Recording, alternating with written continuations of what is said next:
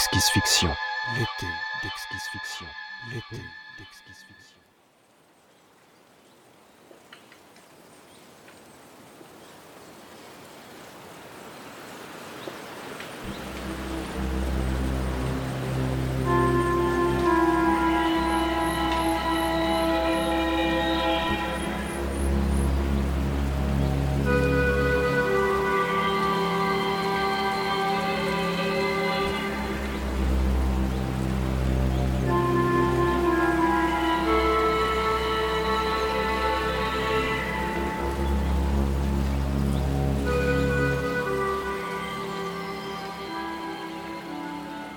Dans la clairière, Paul regardait les nuages avancer rapidement, poussés par le vent dans ce magnifique ciel bleu d'été.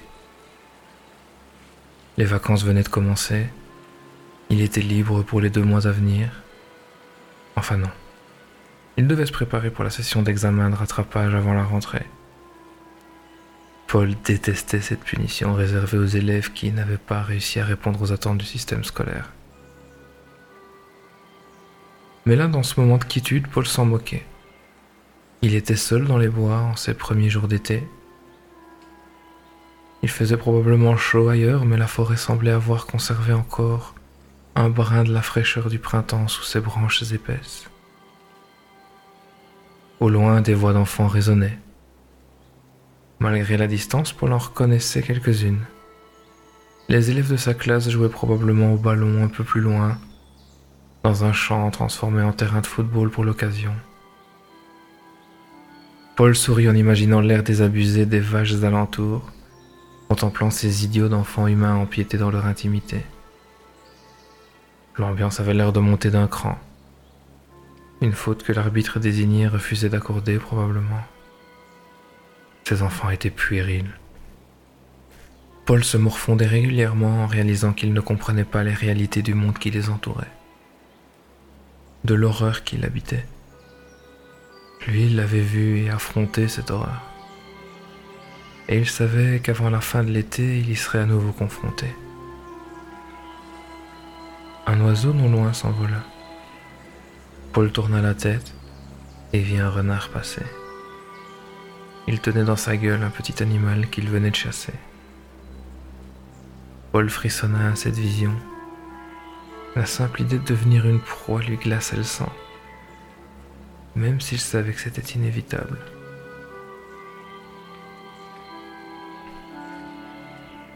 Les choses s'étaient mises en marche et il les avait provoquées lui-même.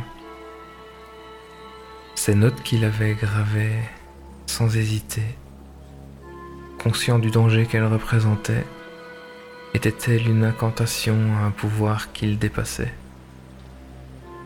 Mais il avait été comme contraint de s'y résoudre, prêt à affronter son destin.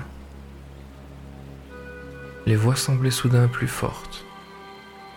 Le renard dut penser qu'elles étaient bien trop proches car il détala rapidement. Étaient-ce les mêmes voix qui se rapprochaient? De toute évidence, oui. Ça signifiait donc que le moment était venu. Déjà. Paul était surpris. Il pensait qu'il aurait fallu quelques jours, voire des semaines avant que la furie contagieuse s'éveille, avant que la malédiction qu'il avait acceptée ne frappe ce petit village de campagne.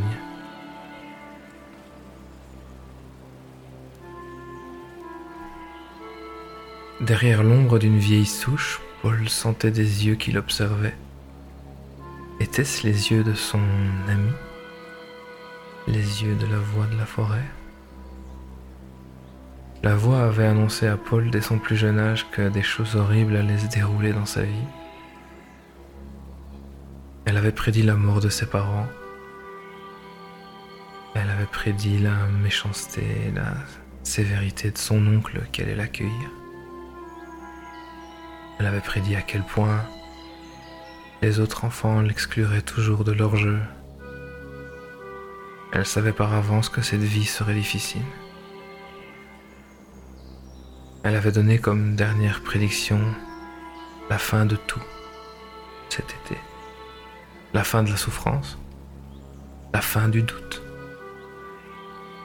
Effrayé d'abord, Paul l'avait écouté malgré tout. Il s'était laissé séduire par l'idée que tout s'arrête.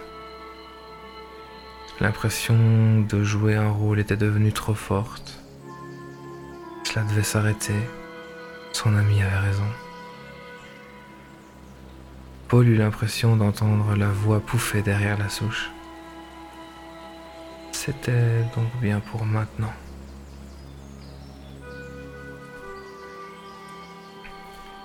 Les yeux fermés, écoutant à nouveau les feuilles bruisser dans le vent, Paul repensait aux indications de son ami. Il ne lui avait pas dit quoi faire, il avait juste expliqué qu'il suffisait de graver ces symboles qui n'avaient en eux-mêmes aucun sens, pour qu'à la fin, ils prennent une valeur qui le dépasserait, qui les dépasserait tous. Alors il s'était exécuté.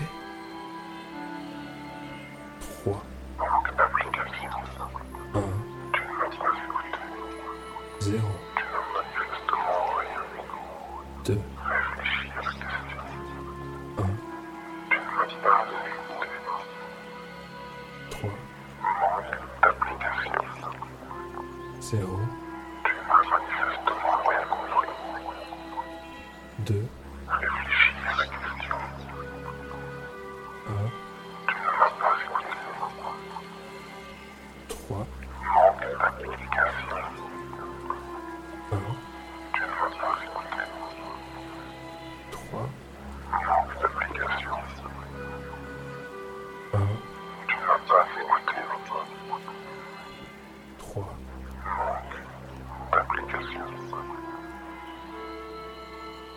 fois ces inscriptions terminées, il avait fallu attendre qu'elles soient lues par des yeux innocents pour que leur magie fonctionne.